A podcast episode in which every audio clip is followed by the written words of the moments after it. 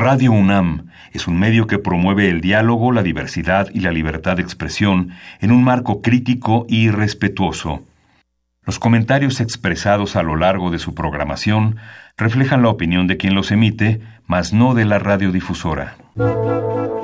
Radio UNAM presenta Al compás de la letra. Al compás de la letra. Un programa conducido por María Ángeles Comezaña.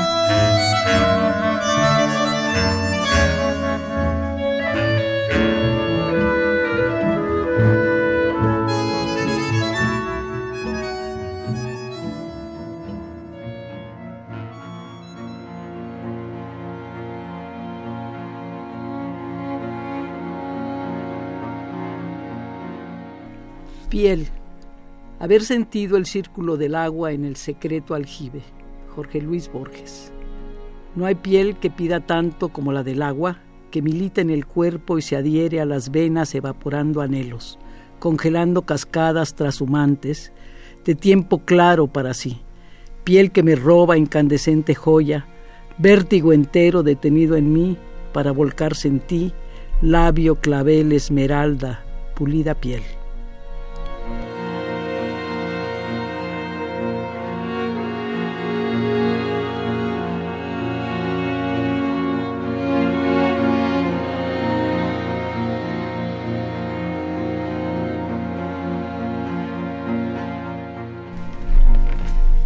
Buenas tardes queridos amigos, un jueves más, un jueves por la tarde que llena la cabina de Radio UNAM de poetas, de poesía, de palabras entrañables y profundas. Mucho gusto de estar aquí la tarde de hoy con la poeta queridísima que viene desde Oaxaca, Margarita Dalton se las presento y te agradezco muchísimo, Margarita, que estés aquí con nosotros. Muchas gracias, María Ángeles, por la invitación a este maravilloso programa. Gracias a ti, a ti. Siempre digo que es un lujo la gente que viene y que nos llena de ideas y, y, realmente nos, nos responde a preguntas, a preguntas importantes en nuestra vida, que nos llenan de otras preguntas. Ah, bueno. Eh, Margarita Dalton, queridos amigos, les, eh, eh, tiene una trayectoria que casi casi es una novela. Voy a leer algunos de los datos de su vida, aunque me dan muchas ganas de contarles muchas cosas que a, mí me, emocionan y me conmueven de ah. todos los caminos que por todo el mundo ha caminado, valga, valga eh, la redundancia, Margarita Dalton. Ella nació en la Ciudad de México, eh, desde muy pequeña descubrió en los libros una identidad llena de riqueza. Leer y escribir fueron las herramientas que le enseñaron a pensar y en ese ejercicio del pensamiento descubrió la maravilla de la poesía, la novela y la historia que han sido los ejes que atraviesan su vida. Desde, fíjense, a los 18 años, Margarita, yo me la imagino bellísima, además, este, en aquella época, y todavía, desde luego, en esta también, pero en aquella época con el pelo suelto, rizado, rubio, ¿no?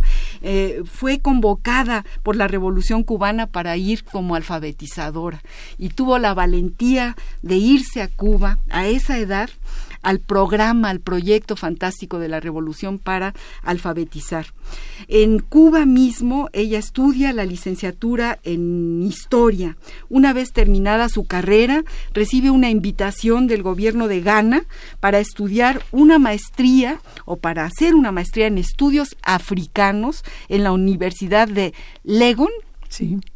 en, en Accra bueno, aquellos eran años de mucha intensidad política en África, durante los cuales eh, Margarita, además de estar estudiando la maestría, eh, fue maestra de literatura hispanoamericana. De ahí salta a París.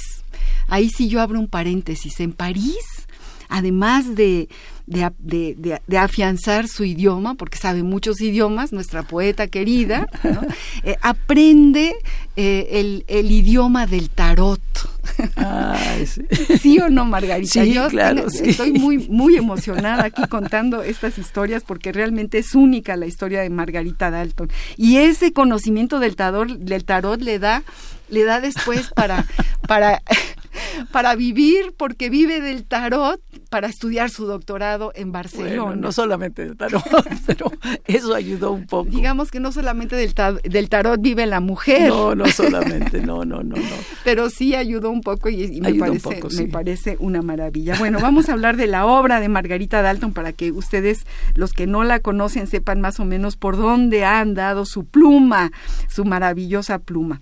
Es considerada integrante de la corriente literaria de la onda, aquel movimiento literario eh, que surge a mitad de los años 60 y que ese término se lo, se lo, lo bautiza Margot Glantz, ¿no, Margarita? Sí, Margot eh, Muy enojada con los de la literatura de la onda, pero luego se le quita el enojo. luego los perdona, ah, digamos. pero bueno, Margarita forma parte de, de esa vanguardia, de, de esa magnífica vanguardia. Vamos a hablar un poco por fechas rápidamente. En 71, la editorial Bogavante publica su libro Cuentos al calor de la semilla.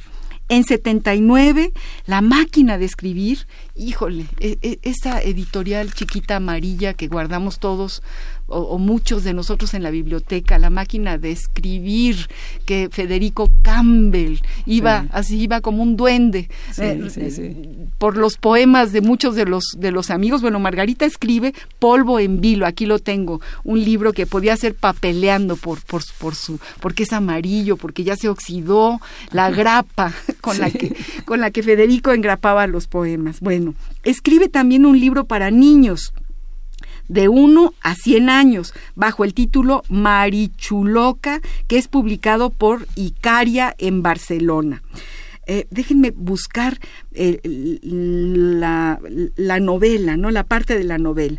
En 80, a ver, ¿dónde está la novela? En 69. En 69, entonces un poquito antes. Sí. A ver. Eh, Larga Sinfonía en D. Eh, sí, esa es una gran novela. que se escribe en el 69 y que actualmente mucha gente la pide. y tiene que ver con, con aquellos movimientos vanguardistas de la libertad.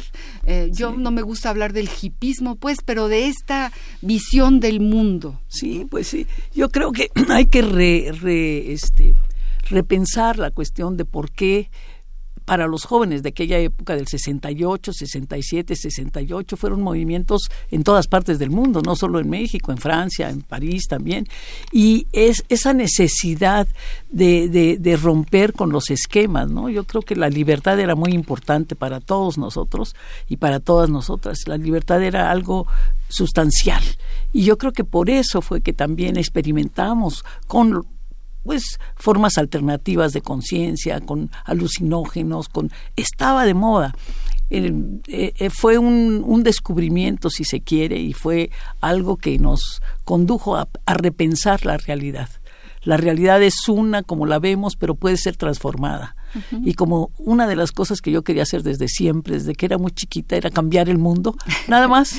no, no me interesaba nada más cambiar el mundo, ¿no? y una tarea fácil. Y como yo, muchos jóvenes, no soy la única, ¿no? Muchos jóvenes de mi generación queríamos eso, queríamos transformar el mundo, cambiar el mundo.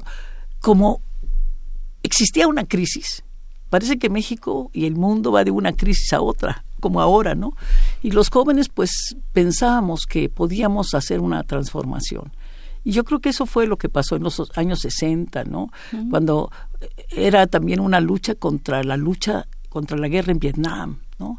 Por eso, o sea, no puede uno descontextualizar lo que sucedía, ¿no? Y, la historia está contextualizada. La guerra en Vietnam que dejó a tantos jóvenes norteamericanos inválidos, sin piernas, sin brazos, y, y, que fueron los que protestaron y fueron los que en realidad hicieron que la guerra en Vietnam se perdiera ellos mismos dentro de los propios Estados Unidos. No no le quito ningún mérito a los vietnamitas a los Vietcong que fueron una maravilla fantásticos no pero bueno. Bueno y, y tú Margarita Dalton es una guerrera porque ah, no nada más eh, el pensar así en, teoría, ¿no? Vamos a cambiar el mundo, vamos a, tener otro, otra manera de pensar, sino también otra manera de vivir. Imagínense a esta mujer joven, eh, subida a un tractor en Oaxaca, en no sé cuántas hectáreas de terreno que ella pudo conseguir, quién sabe cómo, porque ella consigue todo, es de esas mujeronas eh, que, que, lo consiguen todo, y subida en su tractor, allí, eh, nada, cultivando la tierra, ¿no? Como debía de ser en los años 60 y, y principios de los 70, que fue cuando yo te, te, conocí en Oaxaca, en aquel lugar maravilloso llamado El Vergel. Sí, claro. Fue un experimento el Vergel, cuéntanos, Margarita. Sí, fue una comuna, porque todas estas ideas, es, es, es increíble cómo salta uno de, de una posición a otra, ¿no? O sea, yo de la juventud eh, católica, ¿no? De la asociación feminista, de la femenina del catolicismo, salto a la juventud comunista y salto a Cuba y después de eso, pues, este, eh, después de Ghana, empiezo a leer cuestiones alternativas y es cuando pues decido que, que sí es tiempo de hacer algo diferente y cuando regreso a Oaxaca con mi amiga Caza decidimos poner una comuna, invitar a toda la gente, compramos una vieja hacienda, ex hacienda, el Vergel, y hacemos una comuna donde invitamos a mucha gente a, a venir, ¿a qué? Pues a cultivar la tierra, a tener animales, a ser autosuficientes, era lo que queríamos. Así es. No comprar nada.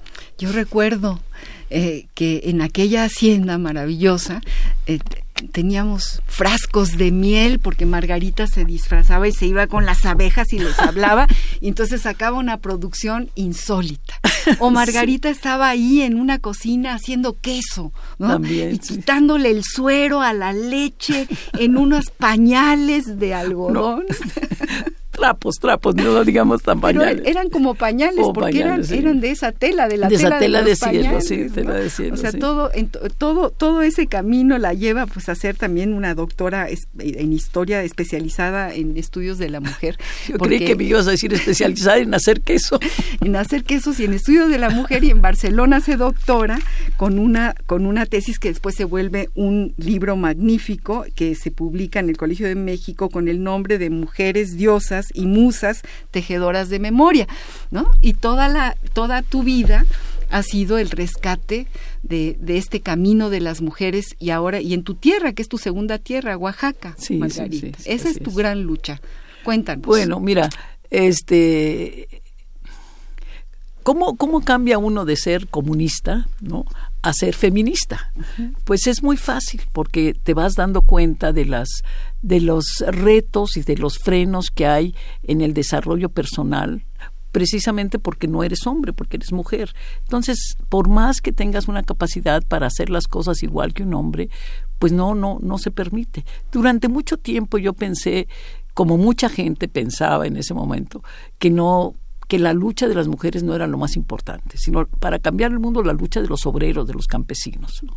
Hasta que me di cuenta pues, que yo no era ni obrera ni campesina y que sí, lo que sí era era mujer. Entonces habría que ver cómo podíamos este, resolver ese, ese conflicto, esa paradoja o ese paradigma. Y entonces empecé a trabajar la idea de, de, trabajar con mujeres.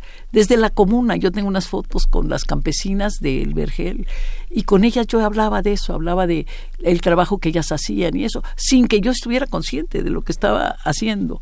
Pero me interesaba mucho saber qué pasa, ¿no? ¿Qué pasa en estas relaciones sociales donde hay una desigualdad, sin duda alguna? Uh -huh. Y entonces me metí a estudiar, me metí a, a, a, analizar la situación de la mujer y dejé la comuna, me incorporé, como tú te acuerdas, en, en, en Oaxaca, me incorporé al centro de, de, sociología de la Universidad de la UAPO.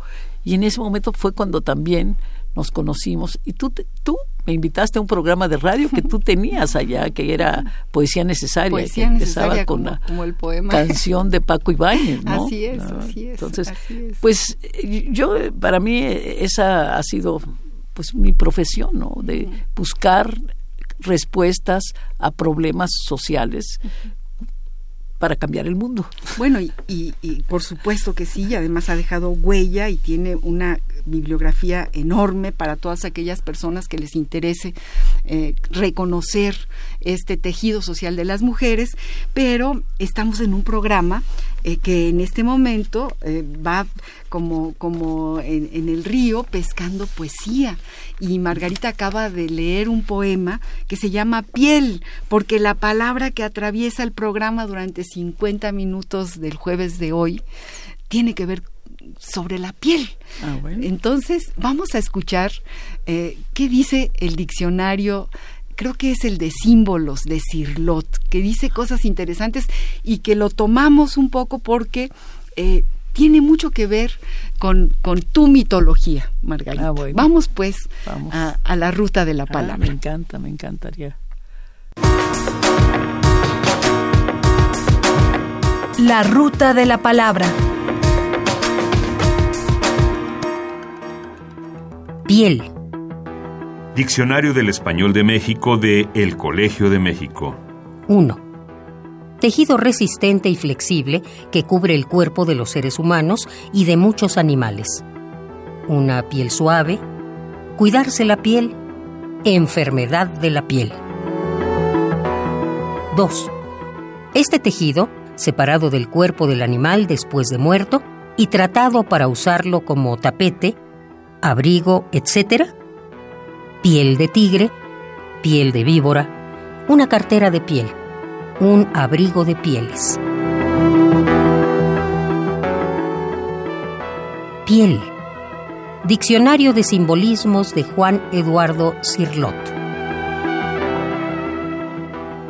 Asociada a la idea de nacimiento y renacimiento, en el sistema jeroglífico egipcio hay un signo determinante constituido por tres pieles formando un nudo, que significa nacer.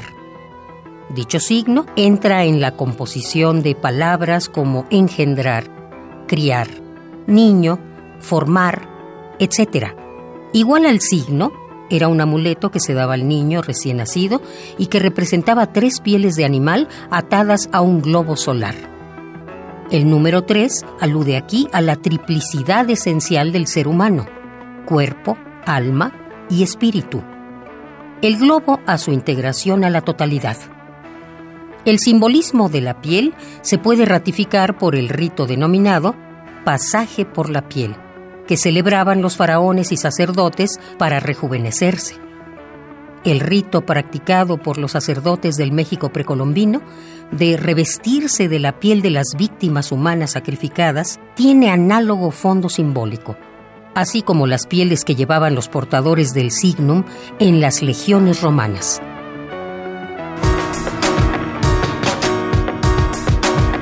La ruta de la palabra.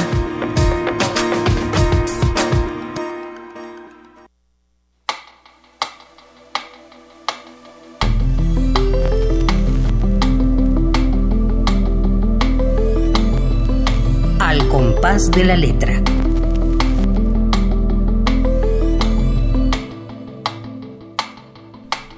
Queridos amigos, estamos en una sabrosísima plática con la poeta Margarita Dalton. Eh, tenemos unos teléfonos abiertos para todo aquel que quiera llamarnos, preguntarle cualquier cosa. Es la oportunidad, el 5523, 5412, 5523, 7682 o por Facebook Radio UNAM, Twitter arroba Radio UNAM. Pueden ustedes participar en este programa que ahora tiene la suerte de contar con la poeta, la historiadora, la, luchadora social Margarita Dalton. Fíjate lo que dice el diccionario de símbolos de Eduardo Cirlot, ¿no? Que significa nacer, o sea, la, eh, en, el, en el sistema jeroglífico egipcio hay un signo determinante constituido por tres pieles, formando un nudo que significa nacer. Yo creo que todo esto que dice Cirlot tiene mucho que ver con la piel de la poesía, porque un poco eh, tus poemas que evocan pieles, ¿no? que en realidad se nos pone la piel de gallina cuando los leemos, tiene mucho que ver con esta parte simbólica, ¿no? Eh, sí, no, debajo de la piel, ¿no? en, lo, en, lo, en, lo, profundo. Hay aquí en este libro maravilloso de polvo en, en vilo, que además después hay este libro de Pueblo en Vilo de Luis González y González, pero esto salió antes. Yo creo que, que Luis González y González. No, no, fue coincidencia, yo creo. Fue coincidencia. Tenemos aquí, eh, hemos, hemos seleccionado algunos, algunas, eh, algunos poemas que tienen que ver, que evocan, que evocan a la piel, como por ejemplo, fíjense este de Margarita Dalton que se llama Aliento y tiene un epígrafe de Pedro Salinas, que, que luego vamos a hablar con Margarita de todos los poetas que están en su tintero. Huidobro, Vallejo, Salinas, Lorca, todos esos hablan, te hablan en la noche cuando, cuando, cuando duermes y cuando despiertas tu piel, Margarita. Aliento, la carne tibia se apaga en su piel, tiembla en la agonía del ser, y, el ansia cautiva, sensación de vida, aletea desde una penumbra familiar, orillada, deja la última caricia irremediable del aliento que huye. Fíjate, tienes eh, pues música, una enorme eh, sonoridad ¿no? en, en, todo lo que escribes. Yo te, te, te preguntaría, hablando un poco de, de lo que acabo de, platicar o de plantear en términos de estos poetas que a ti te han hecho sentido, de, de los que has aprendido, de Huidobro, por ejemplo. Cuéntanos, Margarita. Ay, Huidobro, pues este Vicente Huidobro, pues este poeta chileno maravilloso que lo sitúan a veces en la escuela del creacionismo, es sin embargo un poeta que devela mucha mucha belleza y profundidad en su poesía a mí siempre me gustó mucho. Lo... ¿Y lo conociste además? No, a él no, personalmente no. A él no. A uno de sus biógrafos, cuyo nombre no me recuerdo en este momento, pero que es el que hace la introducción, una larga introducción, es un es un chileno que era diplomático también y lo tuve la suerte de conocerlo en Cuba. Roque me lo presentó y fue un, una gran cosa para mí tener ese libro de, de Vicente Huidobro y empezar a leerlo. Él, él ha sido una de las influencias eh, en mi poesía, sin duda alguna, porque uno no puede escribir poesía ignorando a todo lo que ha existido antes.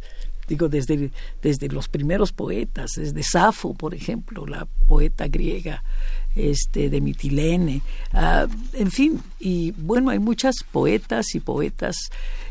Nosotros tuvimos una reunión con, con, este, con las poetas en el País de las Nubes, no sé si recuerdas, en Guajuapan, Guajuapan de, León. donde, donde tú ibas a hablar. Emilio Fuego era aquel poeta maravilloso que nos reunía a las sí, mujeres. Sí, y se llamaba Las Mujeres en el País de, las, nubes, Exacto. Y ahí estaba eh, Castro, este, maravillosa. Lolita Castro, Lolita Castro le maravillosa un poeta beso y un abrazo, acaba de cumplir 94 años. Sí, no, yo estuve en, Aguascalientes tratando de conseguir su libro que publicó una de sus obras completas en la Universidad de Aguascalientes.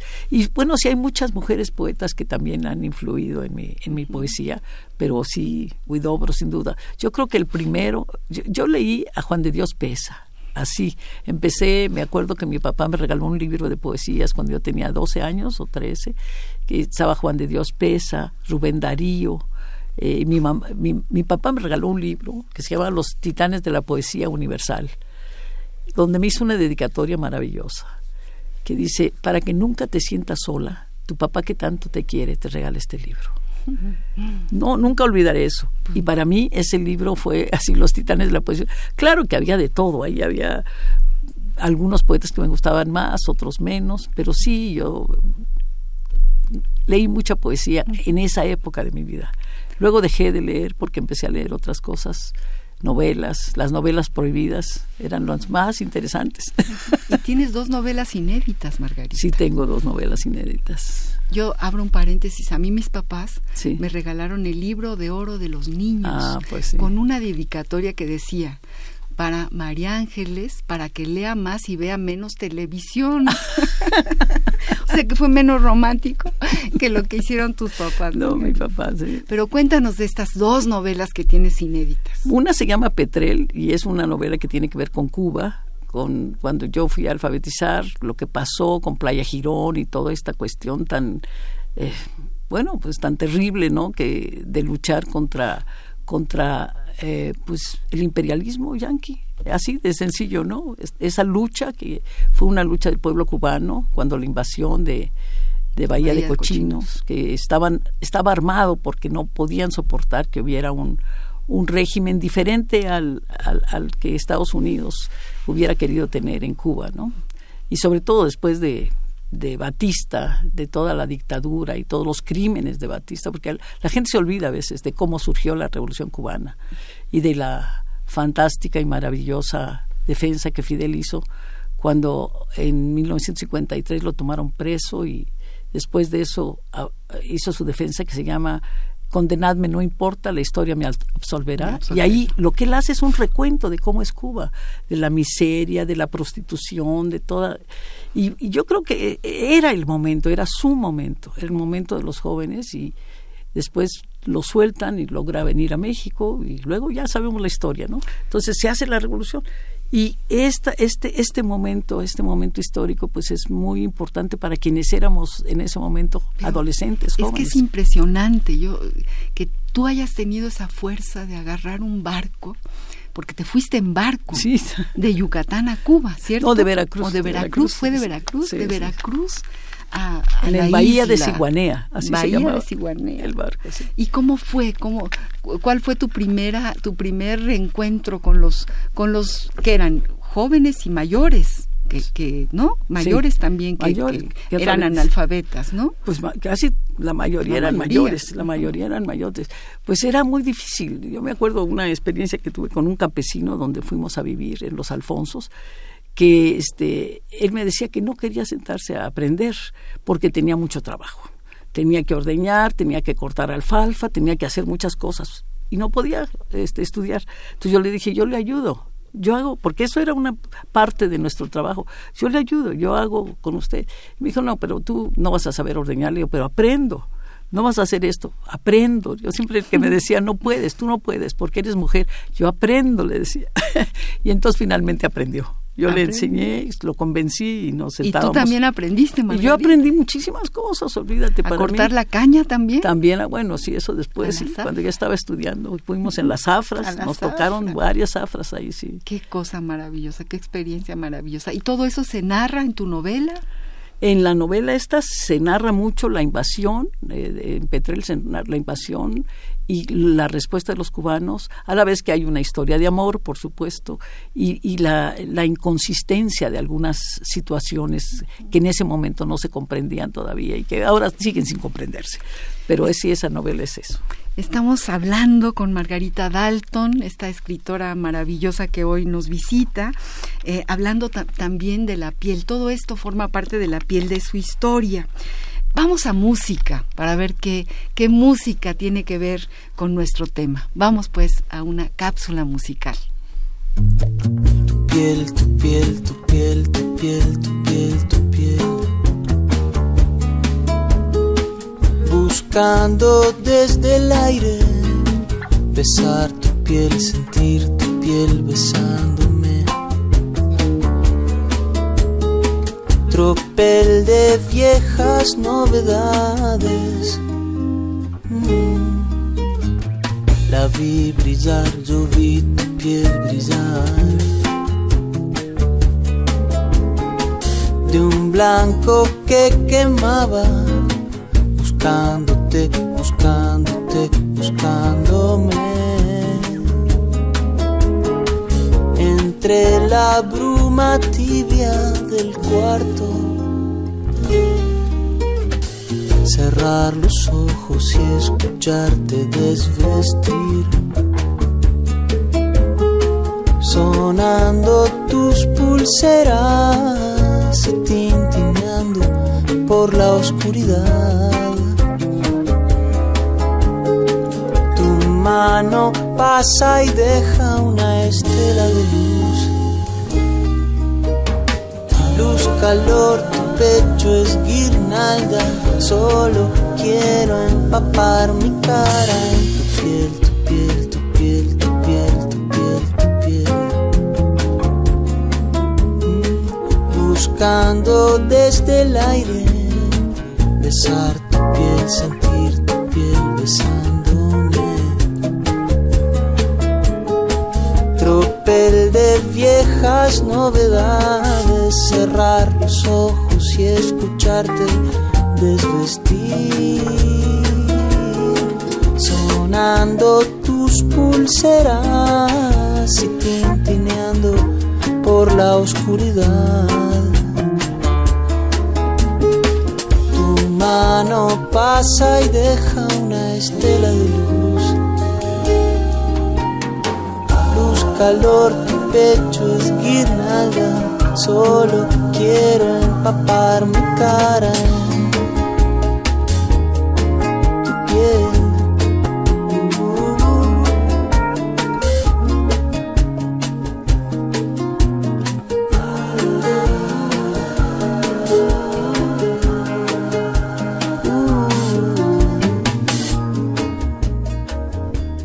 Queridos amigos, estamos, a repetir, con Margarita Dalton, la poeta, la historiadora, nuestra invitada de, lujo la tarde de hoy. Acuérdense que tenemos dos teléfonos abiertos para todos aquellos que quieran hacerle preguntas a esta mujerona que tenemos aquí. Eh, el teléfono, los teléfonos 5523 5412, 5523 7682, Facebook Radio UNAM, Twitter arroba Radio UNAM los estamos esperando. Y aprovecho para los saludos a Susana y su maravillosa familia que sé que están escuchando el programa. Besos y abrazos. Esther, que también es otra poeta enamorada de, de las palabras poéticas. En fin, a todos aquellos que nos, Ramiro, que también nos está escuchando, Juan Manuel, a todos aquellos que nos escuchan les mandamos un abrazo enorme y bueno, los convocamos a que nos hablen para, para hablar con Margarita Dalton. La poesía es para mí un exorcismo, Margarita, decía el poeta polaco Adam Zagajewski en alguna ocasión, eh, pero también es una terapia, una forma de entender mejor el mundo. ¿Coincides con este poeta polaco? Sí, totalmente, totalmente. Yo creo que la, la poesía es como un alimento espiritual profundo. Entonces, la poesía tiene como una validez que no acabamos de, de, sopesar, no, no la sabemos, la sentimos, la emoción de la poesía, la forma en que nos transforma, valga la, la redundancia, pero sí, yo, yo siento, para mí la poesía es elixir. Es elixir, es una manera de, si estoy triste, es una manera de recobrar el aliento. Si estoy muy contenta, pienso, encuentro siempre el poema preciso para mi felicidad. En fin, y cuando tengo miedo, cuando tengo temores, escribo poesía también. Sobre todo cuando, ay, ya no sucede tanto, pero sucedía los desamores, cuando de repente te dejan de amar, o cuando de repente dejas de amar, o cuando de repente a quien amas se muere, o se va, o, se marcha, y, y aquello que tú pensabas que pertenecías a eso, que era parte de tu vida, deja de existir. Entonces, ¿dónde, ¿dónde me refugio? Pues en la poesía. Escribo. Es como el asidero, ¿no? Sí, no, sí, estoy de acuerdo con el poeta polaco. Estás de acuerdo con el poeta polaco. Y además, en, en todo esta, este camino, eh, se hace camino al andar y tú lo has hecho, Margarita, de, de, todas las, en todos los polos, ¿no? De polo a polo, es impresionante. ¿Te ha acompañado la poesía? Sí, sí, sí, sí. ¿Y ¿Cómo escribes? ¿Te llega la emoción? ¿Te llega el impulso, el latido? Fíjate que Cuéntales a, los poetas que nos estén escuchando o que recién están empezando a escribir. Pues yo, yo ¿Qué les dirías? Yo escribo cuando como una necesidad. Yo escribo cuando veo algo muy, muy bello, quiero ponerlo. Por ejemplo, estaba pensando en Reykjavik. Estuve en Islandia el año pasado y me puse a escribir poemas y casi, casi como un diario todos los días escribía un poema y eran poemas que tenían que ver con la naturaleza, no tenían que ver tanto con las emociones, con estos, porque todos estos poemas que tenemos aquí son viejos, son viejos poemas. Y, a veces me sorprende, porque digo, híjole, ¿qué, ¿qué, estaba pasando en mi vida cuando escribí esto? ¿no? Porque yo creo que para escribir poesía son diferentes momentos y diferentes momentos de vida. ¿no? Entonces, una cosa es cuando las hormonas están desatadas. El reino de las hormonas. El reino de las en el reino de las hormonas. es un desastre, es un desastre todo. Entonces escribe cierta, cierto tipo de poesía, porque además estás con la cuestión del amor, un amor este muy específico, ¿no? Es, es apasionado, el apasionamiento. Y yo creo que ahora cuando ya, cuando viajo y veo los fiordios y veo cosas así muy extraordinarias en cuanto a la belleza de los países nórdicos, por ejemplo, Reykjavik, el frío, el viento, el arco, el arco iris, ¿no? Las, todas esas cosas, ¿no? Las estelas boreales y cosas de ese tipo, entonces dices, escribes de otra forma. Claro, claro. Bueno, pues es importante que sigas caminando, yendo y viajando y todo para dejarlo ya, este, eh, para que nos lo, nos lo transmitas. Tenemos aquí eh, el recado de una tal Juanita Navarrete, ¿la conoces? Sí, claro que sí la conozco. Dice Juanita, un beso y un abrazo a Juanita. Estoy muy orgullosa de estar escuchando a, Margarita Dalton, pues claro que sí. Es una divinidad la Juanita. Estamos, eh, está lleno de, de ese orgullo muy, muy conmovedor, muy... es mi hermana, que más va a decir? Pero bueno, José Luis Mendoza, gracias José Luis por, por, por llamarnos. Dice, qué hermoso programa, qué bueno escuchar esas palabras. Ojalá continúen con más. Pues claro que sí, a Margarita hay que traerla muchas más veces porque hay que hablar de cada una de las etapas de su vida. Por ejemplo, de esta mujer que te enseñó el tarot en, ah. París. Madame Ortali. ¿Cómo Madame fue? Que una sabia además, sí, no, una iluminada. Fue la primera mujer paracaidista en la Primera Guerra Mundial. Yo la conocí, ya estaba mayor ella, era, era mi, este, era mi casera. Y entonces este, un día eh, la vi con unas cartas y le digo, ¿qué está viendo? Me dijo, pues este es el tarot, es la línea de tu vida. Aquí te dice todo lo que va a suceder en la vida. Y le digo, a ver, dígame de qué se trata. Y entonces ya me empezó a narrar y a decir, y era una mujer extraordinaria, extraordinaria. Yo aprendí mucho, aprendí el tarot con ella y aprendí pues esta forma de, eh, como decía Roger Bartra, eh, eh, es, es una, una sistematización de lo simbólico de lo simbólico. Eso, eso una vez me dijo Roger, ya ves que Roger tiene un libro que es que tiene que ver con las cartas del, del tarot. Entonces sí, bueno, es, yo creo que es eso, es uno aprende a ver las cartas como una forma de, de no de predecir, sino de interpretar a, la persona con la que estás, ¿no? Porque en última instancia tú no inventas nada. Eres un espejo, decías ayer. ¿no? Es, eres un espejo, eres un cuando lees el tarot eres un espejo de la otra persona. Vamos a pasar a, una, a una sección que nos, nos, llena de nostalgia porque tiene que ver con las cartas. Pero antes de pasar a las, al epistolario, léenos otro poema, Margarita, porque el tiempo corre, ya, ya pasaron más de 30 minutos. Léenos otro poema. Bueno, aquí hay uno que se llama Miedo. Dice, hoy, hoy sé que el miedo con su cara pálida se apoderó de mí y caí.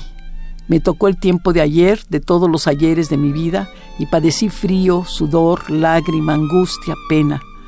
Me encontré desahuciada contigo frente a frente, tu cara entera reproduciendo la distancia, el amor sauce, el vivo manantial de la memoria, colmenas de amaranto los sentidos, tu voz clavada en mí, ¿qué fue lo que dijiste? Amor, odio, condena. Bajé los ojos y caí, encadenada me sumergí y en la penumbra oscura deseé no haber nacido. Ay, qué poema. Además, todos tus poemas que yo ya, ya, ya los conozco, tienen mucho que ver con todo el entorno, con la naturaleza, con los aljibes, con el agua, con los cedros, con todo lo que crece eh, detrás de tu casa, ¿no? Con el monte, con justo el que eh, voy leyendo y, es como si fuera por un camino oaxaqueño, ¿no? Por un camino de Oaxaca lleno de tierra y, es verdaderamente, eh, como decía nuestro queridísimo Andrés Enestrosa, que tienes que hablar de don Andrés. Ah, sí. tu querido y mi querido Andrés, que te adoraba, decía, hay que paisaje, paisajear. Inventó, inventó el verbo de paisajear, ¿no? Yo paisajeo leyéndote. Y quienes te ah. lean, te lean, eh, y quienes nos están oyendo seguramente también paisajean. Vamos pues a un epistolario muy, muy particular, porque es ni más ni menos que una carta, ahora sí que que, bueno, me atreví, una carta que tú me escribes a mí y que habla de la importancia de escribir cartas y que habla además de otro viaje tuyo que tiene que ver con la historia y con el rescate de documentos antiguos en un archivo, que eso es otro poema, Margarita. Ah. Y la búsqueda de, tu, de tus bisabuelos, de tus raíces, ¿no? Y bueno, eh, eh, siempre tu hermano Roque Dalton junto a ti es decir, realmente eh, otros caminos. O sea, cuanto más escarbamos en el alma de Margarita Dalton, encontramos más maravillas. Vamos pues a este epistolario. Epistolario. Domicilio conocido. Domicilio conocido.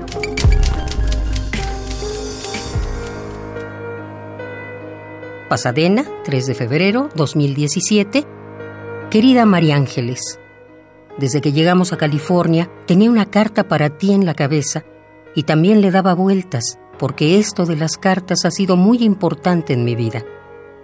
Durante muchos años Recibirlas y escribirlas fue un proceso lleno de emociones. Los amores de lejos y las letras escritas sobre un pedazo de papel, a veces blanco, otras amarillo y de varios colores. Guardo muchas y son de los papeles que me cuesta más romper. Te cuento que aquí en la Huntington Library he encontrado varias cajas de documentos de Henry T. Dalton Voy en la caja 3 y son principalmente cartas las que contiene. Todo tipo de cartas con diferentes personas que van narrando en medio de sus asuntos personales cómo era el hecho de cobrar 60 mil dólares al gobierno de México de un dinero que había prestado al ejército mexicano en la persona del capitán Flores para abastecerles cuando la guerra de Estados Unidos contra México en 1846, 1847, y que le firmaron unos pagarés. Claro que México perdió la guerra, pero él tenía estos pagarés y quería que se los pagaran, porque la guerra le había costado mucho. Te decía que en este archivo las cartas van narrando lo que sucedía en México. La guerra de reforma, las leyes de Melchor Ocampo, Juárez, la desamortización de los bienes de la Iglesia y por supuesto la guerra entre conservadores y liberales, por un lado González Ortega y por el otro Miramón y Mejía. La incertidumbre de los ciudadanos y cómo se resolvían las cosas sin dinero, o al menos eso decían los apoderados y representantes de Dalton. Y las cartas iban y venían, tardando hasta cuatro meses en llegar a su destino, fuera California o la Ciudad de México y pasaron más de 10 años de demandas que parecían llegar a un resultado positivo y luego no. Finalmente sí le pagaron. Sin embargo, entre las varias propuestas que Henry hacía al gobierno de México eran que si no le podían pagar de un modo, lo hicieran con algunos de los bienes que el gobierno había amortizado. Un convento, por ejemplo. Ayer, por ejemplo, encontré una carta que le escribió a Juárez cuando la invasión francesa, donde le ofrece proveerlo de 30 mil fusiles de primera a muy buen precio, 15 pesos cada fusil. A veces me pregunto cuánta herencia genética tenemos en la memoria, porque Roque nunca leyó estas cartas y no creo que supiera mucho de Henry. Y sin embargo, entre sus fantasías, estaba el cuento de que mi papá, el nieto de Henry, le había vendido armas a Pancho Villa durante la Revolución Mexicana. Cosa que siempre me pareció pura imaginación. No sé de dónde había sacado esa historia. Pero esto de los fusiles me hizo recordar esa anécdota. En fin, querida, ya te conté en lo que ando y me estoy divirtiendo mucho. Te quiero mucho, amiga, y te mando besos y abrazos. Margarita.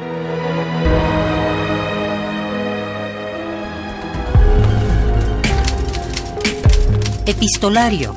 Domicilio conocido. Domicilio conocido.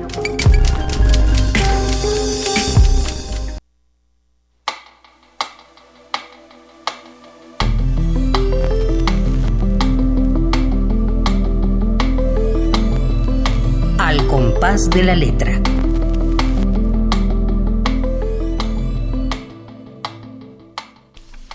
Bueno, qué carta. Esta carta la guardo como un tesoro, ¿no? María. Y a veces me pregunto cuánta herencia genética tenemos en la memoria.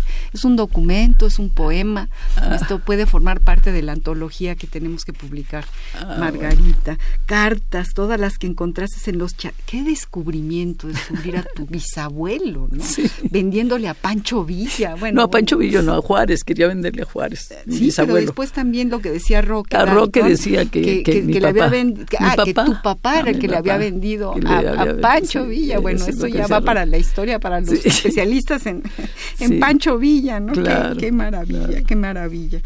Eh, Vamos a leer más poesía, Margarita, porque ya nos quedan pocos minutos y Bueno. y bueno, tú ya lo dijiste todo, ya ni te pregunto, ¿no? Lo que eh, son los las cartas son los papeles que más te cuesta romper. Así es, Así así, es. es. no, sí, sí, sí, sí. Siempre digo, de algo me van a servir. Algún día voy a escribir una novela gigantesca y voy a usar parte de estas Estas cartas, pero en sí solas van. Siempre me ha gustado mucho leer cartas también. No, no, no necesariamente las que me escriben a mí. Sí, no, las- Me acuerdo que leí el epistolario entre Henry Miller y este y Lawrence Dorer. Ajá, ajá. Entre, entre ellos dos, un epistolario sensacional, ¿no? Sí, no, no. Todo lo que, la fuente literaria y la fuente Sí, histórica que son esas cartas. sí. Léenos algún poema, Margarita querida. Bueno, este se llama Olvido y empiezo con una con una cita de Vicente Guidobro que dice Pasto en las fauces del insaciable olvido. El sueño se fugó. Fantasma de la sombra, soy un mar frío y oscuro, aquello que olvidaste, la piedra en el zapato, el pelo que se escupe, la hormiga que se pisa, el árbol seco, un oxidado riel, hiel amarga de ser, la fatiga, podrido anhelo.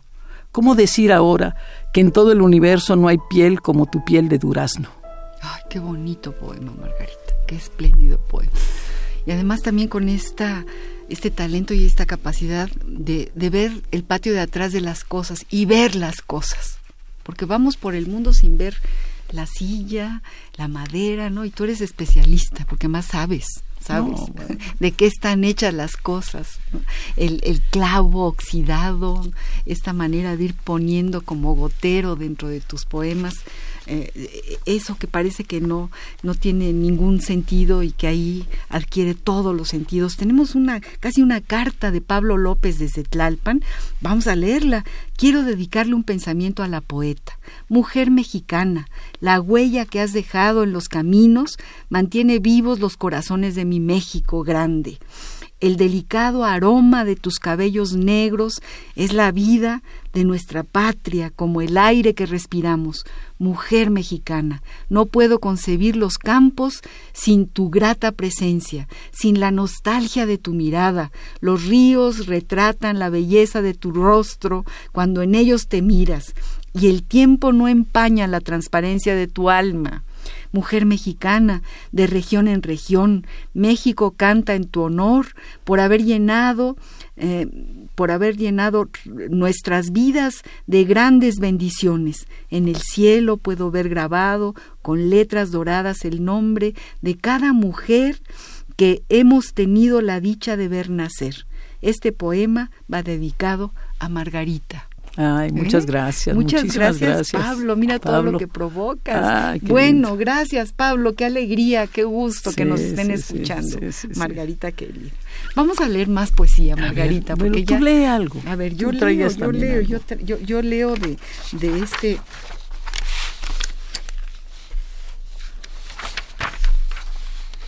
Dice, con un epígrafe de Jorge Luis Borges, haber sentido el círculo del agua. Ah, no, pero este eh, no hay piel, este ya, es que, es que yo también seleccioné el que leíste primero, entonces no puede ser, no puede ser que leamos el mismo. El sueño se fugó, este no lo has leído, el olvido, ¿sí, Margarita? Sí, creo que lo leí. Este también, fíjate, hemos de... Cartas. Fuimos hechas de lluvia, lodo, nieve, de tropiezos y caídas en bosques, selvas, mar del trópico.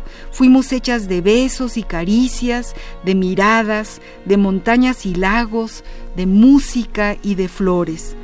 Nuestra- nuestras cartas Poemas han dormido en áridos sótanos, en aviones y trenes, acostadas junto a otras con noticias del mundo, de tragedias y crímenes, de negocios, de asaltos a la razón, y cartas como las nuestras, desangradas por millas y kilómetros que atraviesan el alma. Qué poema fue sobre, cartas. y bueno, tenemos poemas de los años 70, de los 80, de los 90, de, este siglo. Tú léenos algo más, Margarita, de lo que hayas seleccionado. Como ya no queda mucho tiempo. Aquí un, un epígrafe de César Vallejo que dice en este poema que se llama Noche, oh luz que dista apenas un espejo de sombra, que es vida con el punto y con la línea polvo, y que por eso acato subiendo por la idea a mi osamenta. Ese es César Vallejo. Y yo, mi poema Noche dice, quiero que sea siempre de noche. No quiero luz si no estás tú. Noche larga, inacabable, donde los libros siguen la razón y quienes los escribieron pueblen mis ojos. Noche para leerte y sentir que me habitas, larga vista en caída de letras vertiginosas, noche eterna, te quiero aquí conmigo. Ay, qué poema, qué poema, Margarita. Yo leo este. A ver. La muerte nos teme y espía por entre las cortinas de la combi. Parece que perdió su último boleto a París. Ahora tiene que deambular por los jardines solitarios y melancólicos de Cuautla. Pero la muerte nos teme por temerarias, por arrastrar el bambú amarillo y hacer una cama para el amor en medio de la selva, por dejar que las serpientes nos rodeen y alardear haciendo del amor un escudo. Ah. Bueno, queridos amigos, estamos a cinco minutos de terminar el programa. Espero que nos, que nos llamen. Eh, vamos a un, un cachito de música, de otro tipo de música. Vamos a Frank Sinatra, ah, Margarita. Vamos a eh, You Got Me Under My Skin. Ok. Aunque sea un ratito, un minuto, que no se acabe toda la, un minuto para poder leer más poesía, para poder decirles, queridos amigos, que todavía tienen la oportunidad de llamarnos 5523 5412 5523 7682 Facebook Radio UNAM, Twitter Radio UNAM. Nos encanta que nos llamen, que participen en este programa de poesía.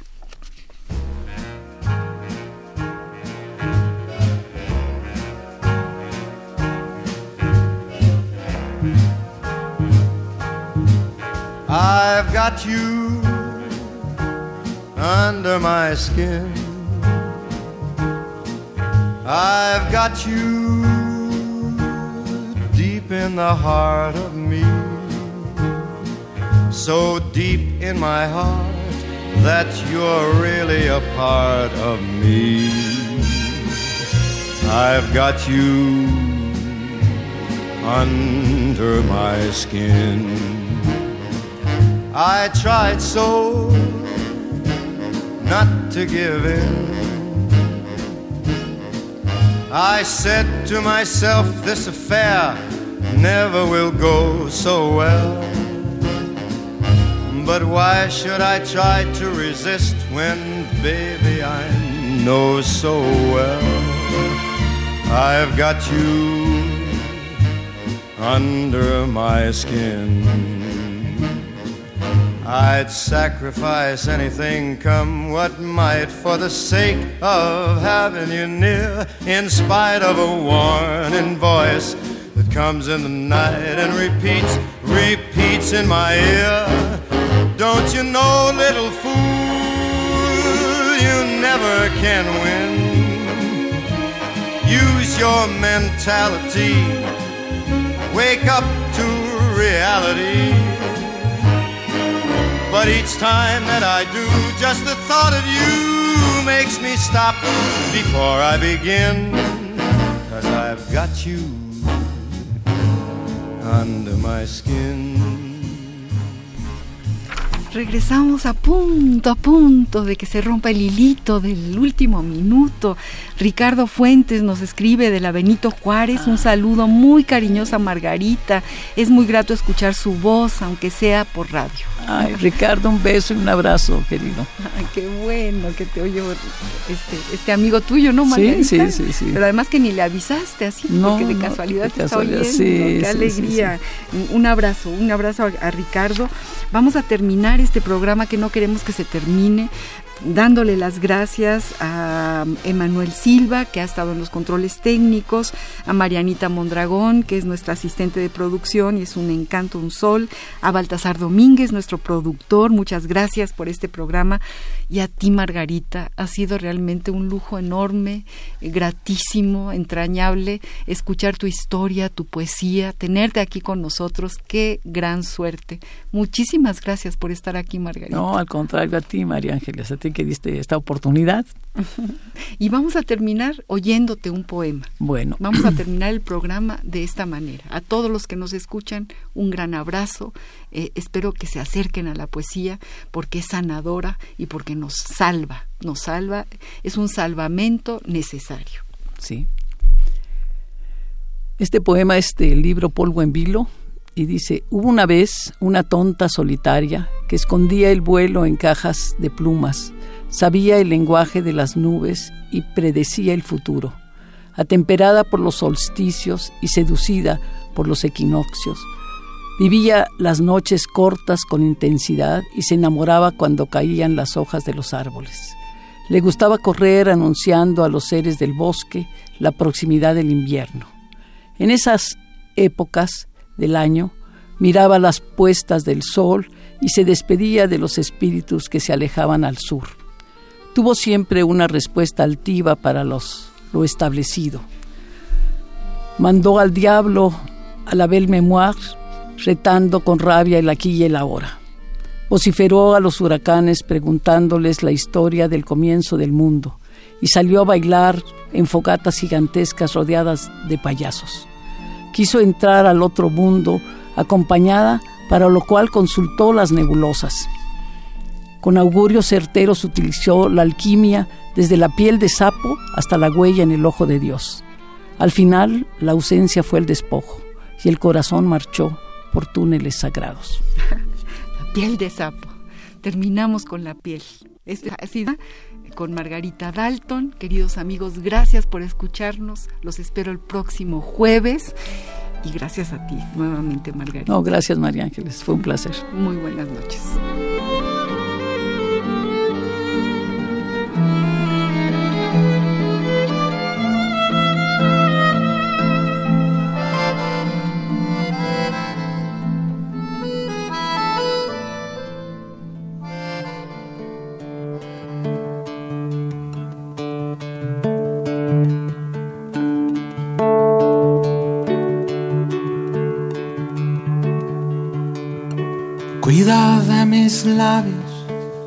Cuida de mi risa. Llévame en tus brazos, llévame sin prisa. No maltrates nunca mi fragilidad. Pisaré la tierra que tú pisas. Pisaré la tierra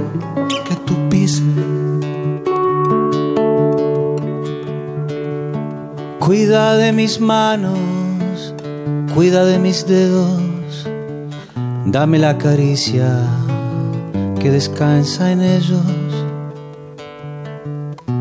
No maltrates nunca mi fragilidad. Yo seré la imagen de tu espejo. Yo seré la imagen de tu espejo.